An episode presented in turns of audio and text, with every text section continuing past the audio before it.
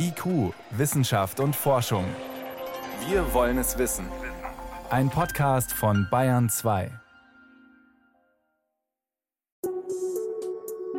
Weltweit sterben jedes Jahr 1,3 Millionen Menschen an Krankheitserregern, gegen die die herkömmlichen Antibiotika nichts mehr ausrichten können.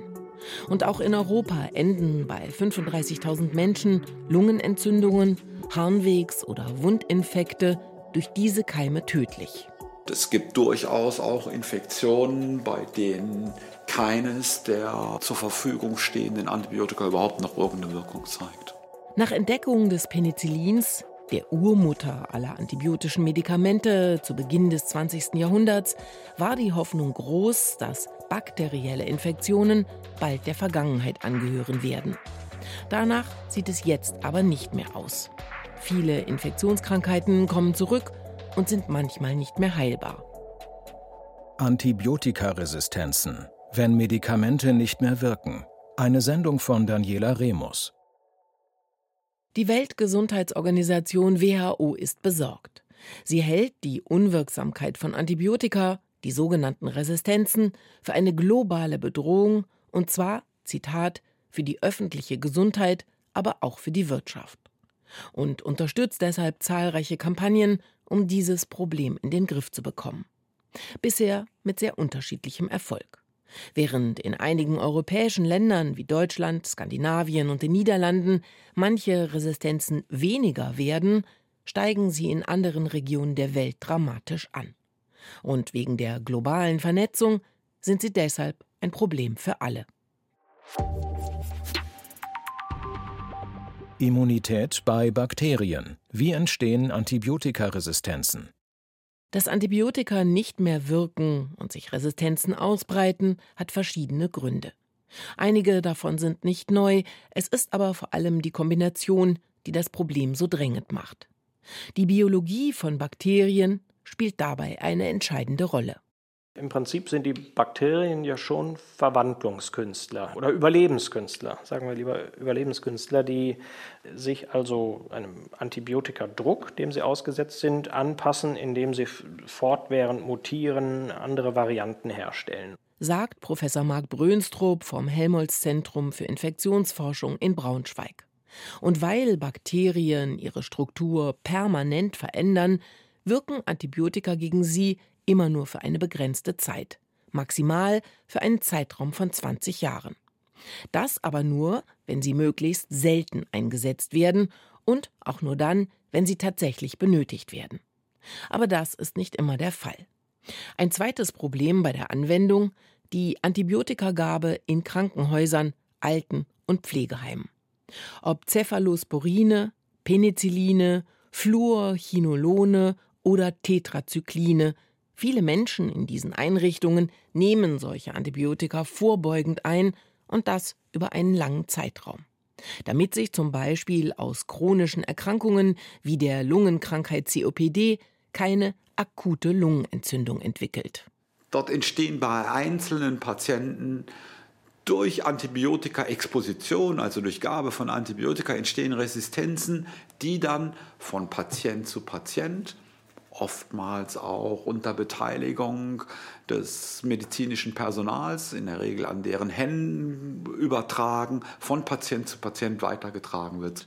Sagt Infektiologe Professor Stefan Schmiedel vom Universitätsklinikum Eppendorf in Hamburg. Daraus können sich die gefürchteten multiresistenten Keime entwickeln, gegen die kein einziges der gängigen Antibiotika mehr wirkt. Ein Beispiel dafür ist MRSA. Zu Beginn der 2000er Jahre wurde festgestellt, dass verschiedene MRSA-Keime sich auch außerhalb von Krankenhäusern ausbreiten. Daraufhin verstärkten Kliniken und Pflegeheime ihre Hygienemaßnahmen. Und die wirken. 2010 waren 20 Prozent dieser Bakterienart resistent, während es 2020 nur noch 5,5 Prozent waren. Andere multiresistente Keime aber, vor allem Darmkeime, sind noch immer stark verbreitet und ein Problem für immungeschwächte Patienten.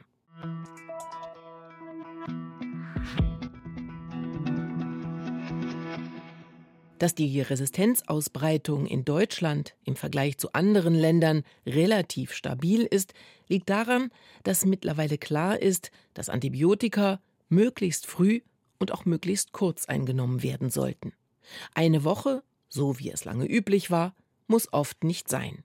Tatsächlich ist es ein bei Laien und auch in der Ärzteschaft weit verbreitetes Vorurteil, Antibiotikaresistenzen würden dadurch entstehen, dass man Antibiotika zu kurz nimmt. Resistenzen entstehen aber dann, wenn sich Bakterien über längere Zeit an ein Antibiotikum gewöhnen können und dadurch Mechanismen entwickeln können, wie sie das Antibiotikum überleben können.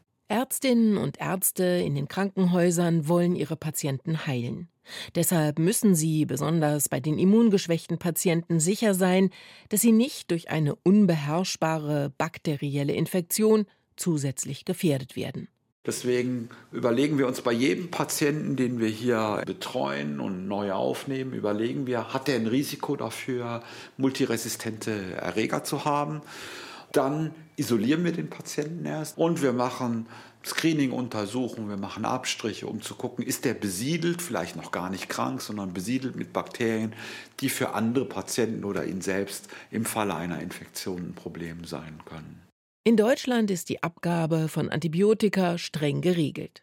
Es gibt Antibiotika nur auf Rezept und das führt im internationalen Vergleich zu weniger Resistenzen, sagt Infektiologe Stefan Schmiedel. Man weiß aus anderen Ländern, zum Beispiel aus Südeuropa, aus Griechenland, insbesondere aus Italien, aber auch aus Spanien, die einen sehr viel höheren Antibiotikagebrauch haben, dass dort auch sehr viel mehr Resistenzen ähm, auftreten und weit mehr als die Hälfte aller Erreger dort gegen die üblicherweise hier eingesetzten Antibiotika gar nicht mehr empfindlich sind. Ähnlich ist die Situation in den osteuropäischen Ländern. Die größte Last an Todesfällen aber, die durch Resistenzen verursacht werden, trägt Afrika, genauer gesagt Afrika südlich der Sahara. Auf den ersten Blick klingt das überraschend, denn diese Region ist mit antibiotischen Medikamenten extrem schlecht versorgt, sagt Professor Renate Hartwig vom Leibniz Institut für globale und regionale Studien. Im Vergleich zum globalen Norden kann man mit Sicherheit sagen, dass der globale Süden unterversorgt ist. Wenn man das mal mit Zahlen illustrieren möchte, also von den circa 30 etablierten Antibiotika werden derzeit nur ca. 14 in Ländern mit niedrigen und mittleren Einkommen zur Verfügung gestellt, also weniger als die Hälfte. Ähm, für Reserveantibiotika oder innovative Antibiotika, die ähm, eben auch in dem Fall von auftretenden Resistenzen noch Wirkung zeigen können, ist es noch gravierender. Deshalb besteht in ärmeren Ländern eine absurde Situation. Auf der einen Seite sterben nach Schätzung der WHO rund 5,5 Millionen Menschen an Infektionskrankheiten, weil sie gar keine Antibiotika erhalten. Auf der anderen Seite aber führt dieser Mangel dazu, dass Antibiotika dort gestreckt und gefälscht werden.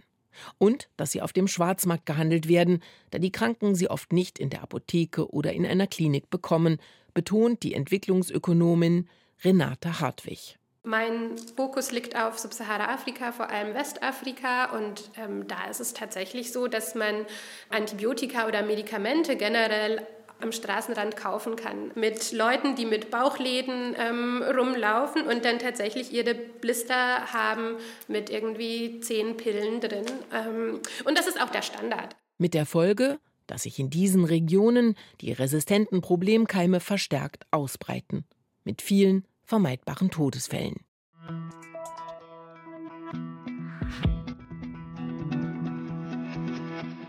Ein weiterer Grund für die Ausbreitung von resistenten Bakterien ist die Tiermast. Zwar ist es seit 2006 in Europa nicht mehr erlaubt, Antibiotika zur Wachstumsförderung einzusetzen, aber dennoch sind die Medikamente aus den Tierstellen nicht wegzudenken, erklärt die Tierärztin Professor Katharina Schaufler von der Uniklinik in Kiel. Die werden natürlich zum Beispiel noch in der Metaphylaxe eingesetzt. Das heißt, ähm, gerade zum Beispiel in der Geflügelmast oder in der Geflügelindustrie ähm, kann man natürlich schlecht ein einzelnes Tier behandeln und dann werden, wenn ein Teil der Tiere zum Beispiel erkrankt ist, die Antibiotika übers Wasser verabreicht und alle werden behandelt. Das nennt man Metaphylaxe. Die EU hat beschlossen, bis 2030 den Einsatz von Antibiotika in der Tierhaltung zu halbieren. Denn der hohe Verbrauch in den Ställen gefährdet auch die menschliche Gesundheit. Also da hatten wir auch schon Studien bezüglich Abwasser aus Schlachthöfen, ähm, das gar nicht mehr gefiltert wird. Und das ist ja klar, wenn äh, die Keime zum Beispiel im Darm vorhanden sind von Tieren, von Schlachttieren, dass die dann übers Abwasser auch in die Umwelt gelangen. Dort werden sie dann zum Beispiel aufgesammelt von Wildtieren und verbreiten sich dann auch wieder weiter. Ne? Also so ist das quasi ein Kreislauf und man kann auch nicht sagen, dass das jetzt nur ein Problem von der Landwirtschaft ist oder nur ein Problem der Kliniken, sondern das ist halt als ganzheitliches Problem zu sehen. Deshalb verfolgt Katharina Schaufler einen neuen interdisziplinären Forschungsansatz. Er nennt sich One Health. Die Idee dahinter, die menschliche Gesundheit nicht isoliert zu betrachten, sondern die Schnittstellen zu suchen, an denen sie zusammenhängt mit der Tiergesundheit und der Umwelt. So wie die Kieler Forschenden beispielsweise die Weitergabe der Problemkeime durch das Abwasser von Schlachthöfen haben zeigen können. Resistente Keime. Was wird dagegen getan? Die Pharmaindustrie bringt jedes Jahr Dutzende von innovativen Medikamenten auf den Markt. Antibiotika gehören nicht mehr dazu. Insgesamt hat die Branche in den vergangenen Jahrzehnten mehr als 80 verschiedene Antibiotika entwickelt, jetzt aber haben sich die großen Pharmaunternehmen fast komplett zurückgezogen. Nur einige kleinere Firmen arbeiten noch an diesen Medikamenten. Chemiker Marc Brönstrup erklärt warum. Tatsächlich äh, verdienen sie nur mäßig oder sogar gar nichts. Also das ist äh, tatsächlich eine, äh, eine, eigenartige Situation. Zum einen erkranken wir ständig auch an bakteriellen Infektionen und wir, wir haben mehr Resistenzen. Das heißt, wir können immer schlechter bestehende Infektionen behandeln. Trotzdem ist es ökonomisch unattraktiv. Außerdem sind viele Antibiotika schon so alt, dass sie längst nicht mehr patentiert sind. Gerade das aber würde den Pharmafirmen höhere Preise sichern. Stattdessen verkaufen die Apotheken die günstigeren Nachfolgeprodukte, sogenannte Generika. Mit Medikamenten gegen Krebs und andere chronische Krankheiten lässt sich deshalb deutlich mehr verdienen. Und selbst mit den Reserveantibiotika, die in den letzten Jahren auf den Markt gekommen sind, lässt sich kaum Gewinn machen. Denn die sind zwar sehr teuer eine Tagesration kann bis zu 1000 Euro kosten, aber sie werden extrem selten genutzt, um weitere Resistenzen zu verhindern.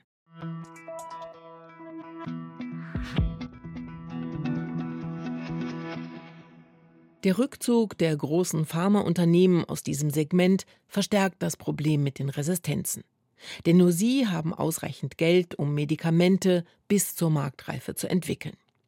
Die EU hat das Problem erkannt Deshalb finanziert sie verschiedene Förderprogramme für Start-up-Firmen und akademische Forschungseinrichtungen, um neue Antibiotikaforschung zu ermöglichen. Auch Marc Brönstrup sucht, gemeinsam mit seinem Team, nach innovativen Naturstoffen, die antibiotisch wirken. Gut, jetzt äh, mag man sagen, naja, Naturstoffe, das ist ja das Erfolgsmodell in der Antibiotikaforschung, das ist jetzt ja gar kein neuer Ansatz, aber wir suchen eben nach neuen Grundstrukturen, nach neuen chemischen Grundstrukturen, indem wir ungewöhnliche Quellen einmal untersuchen, wie Myxobakterien zum Beispiel, auch, Pilzkulturen. Denn interessanterweise ist es so, dass diese Bodenbakterien und dass diese Pilze selber Antibiotika produzieren. Und das wollen sich die Forschenden zunutze machen. Als Vorbild dient dabei die Entdeckung des Penicillins. Denn auch das Penicillin, das erste Antibiotikum überhaupt, ist ein von einem Pilz abgegebener Naturstoff. Viele Pilze produzieren sogenannte Sekundärstoffe. Und sie wirken häufig antibiotisch, erklärt Biochemikerin Dr. Hedda Schrei.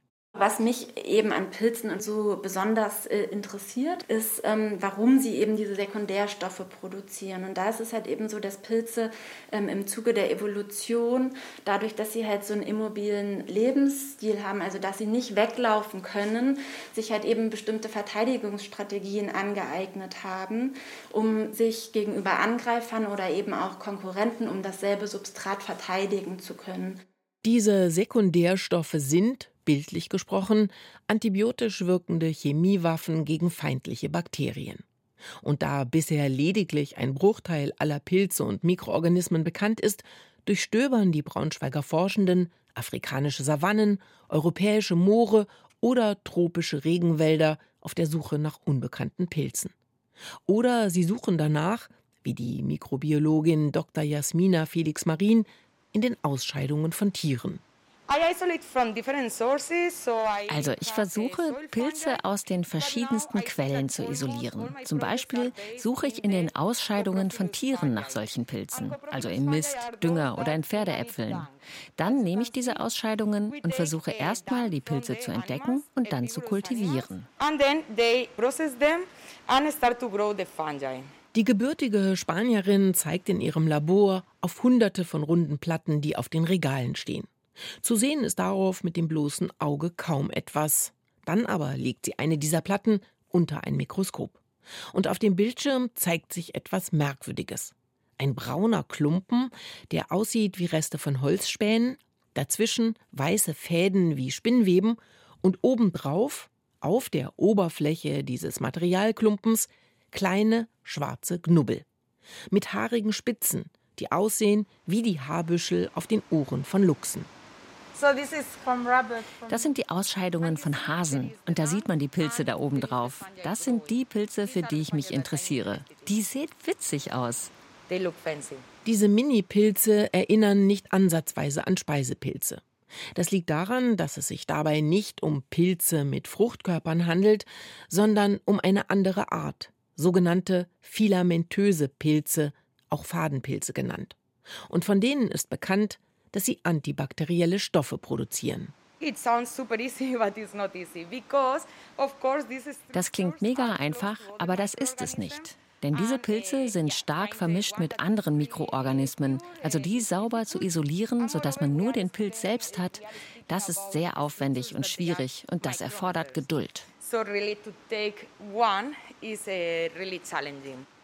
Wenn es den Forschenden gelingt, vielversprechende Pilze zu isolieren und den Reinstoff, also die antibiotisch wirkende Substanz zu gewinnen, beginnt der nächste Arbeitsschritt. Und der kann jahrelang dauern. Denn bevor diese Substanzen in Tierversuchen oder in klinischen Studien an Menschen getestet werden können, müssen sie zuallererst in einem größeren Maßstab herstellbar sein. Wenn wir jetzt interessante Wirkstoffkandidaten gefunden haben, dann geht es in die Phase, jetzt müssen wir testen. Und wenn wir anfangen zu testen, brauchen wir große Quantitäten. Erklärt Miriam Große.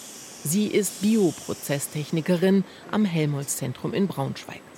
Und das Bioreaktorlabor ist ihr Reich. Das heißt, wenn Sie da vorne mal gucken, das ist ein Schüttelkolben. Ungefähr das ist das Volumen, das sind so 100, 200 Milliliter. In dem finden wir Verbindungen. Wenn wir das jetzt hoch rausisolieren, wenn wir Glück haben, sind das ein paar Milligramm. Und hier setzt die Arbeit von Miriam Große und ihrem Team an. Sie muss viel größere Mengen herstellen und dabei trotzdem die Eigenschaften der Substanz erhalten. Und das klingt einfacher, als es ist. Welche Nährstoffe braucht mein Organismus eigentlich? Aber auch, wie rühre ich, welche Temperatur braucht er, welchen pH-Wert braucht er? Und der Chemiker Marc Brönstrup ergänzt, die Bakterien, die, die produzieren ja keine Antibiotika, um uns Menschen was Gutes zu tun, sondern die produzieren die, um in ihrer natürlichen Umgebung, um da einen gewissen Vorteil zu haben. Das heißt, diese Stoffe, die sind häufig noch nicht gut genug für einen Einsatz im Menschen. Dann muss man also chemisch hingehen und die stabiler machen, indem man sie strukturell ein bisschen modifiziert. Andere Forschungsteams wollen in Zukunft ganz auf Antibiotika verzichten. Sie testen zum Beispiel, inwiefern bestimmte Viren, sogenannte Bakteriophagen, als Waffe gegen die resistenten Bakterien eingesetzt werden könnten. Die Idee dahinter? Die Phagen kapern die Bakterien, schleusen ihr eigenes Erbgut hinein, zerstören dadurch die Erreger und beenden so die Infektion. Einziger Nachteil dabei, die Phagen können kein Breitbandantibiotikum ersetzen, weil sie nur bei ganz speziellen Bakterien funktionieren. Manche Wissenschaftlerinnen und Wissenschaftler forschen auch an Antikörpern, die gegen die resistenten Bakterien eingesetzt werden könnten, oder sie versuchen, das Immunsystem durch Intervention zu stärken. Bisher aber ist noch keiner dieser Ansätze marktreif. Auch die Molekularbiologin Katharina Schaufler vom Uniklinikum in Kiel sucht mit ihrem Team nach einer Alternative zur Antibiotikanutzung. Das Ziel ist dann im Nachhinein nicht, also wie das herkömmliche Antibiotika zum Beispiel machen, dass die die Bakterienzelle abtöten, sondern wir wollen diese Bakterienzelle weniger virulent und weniger fit und weniger erfolgreich machen. Und dazu muss zuallererst erkannt werden, warum ein Erreger überhaupt erfolgreich ist, was ihn resistent macht und gleichzeitig für den Menschen so gefährlich. Ist das erkannt, kommt der nächste Schritt. Wir entwaffnen diese Zellen, sodass sie einfach kein Repertoire an, an bösen Eigenschaften mehr haben. Und dadurch wird dann gleichzeitig den guten Vertretern, die wichtig sind, auch damit der ganze Organismus, also des Menschen und auch des Tiers funktioniert, damit die wieder eine Handhabe haben, selbst gegen diese Bakterien auch vorzugehen. Die Entwaffnung der resistenten Bakterien, wie Katharina Schaufler ihren Ansatz nennt, soll durch sogenannte Polyphenole stattfinden. Das sind sekundäre Pflanzenstoffe, die den Ruf haben, Entzündungen zu hemmen. Aber auch diese Forschung steht erst am Anfang. Ob daraus etwas wird, kann heute noch niemand sagen.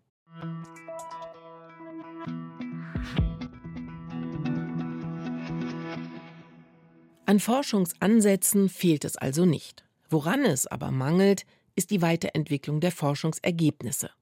Ein Medikament vom Labor bis auf den Markt zu bringen, kostet nach Angaben der Industrie ungefähr eine Milliarde Euro. Eine Summe, über die keine akademische Forschungseinrichtung verfügt. Und die die großen Pharmamultis nicht zu investieren bereit sind, weil Antibiotika nicht lukrativ sind. Die Kritik von Gesundheitspolitikern, Medizinerinnen und der WHO an diesem Verhalten hat aber dazu geführt, dass der Internationale Pharmaverband einen Fonds angelegt hat in Höhe von einer Milliarde Euro. Kleinere Firmen sollen so bei der Entwicklung von neuen Antibiotika unterstützt werden. Darüber hinaus müsse das Geschäftsmodell für neue Medikamente grundlegend reformiert werden, fordert der Verband.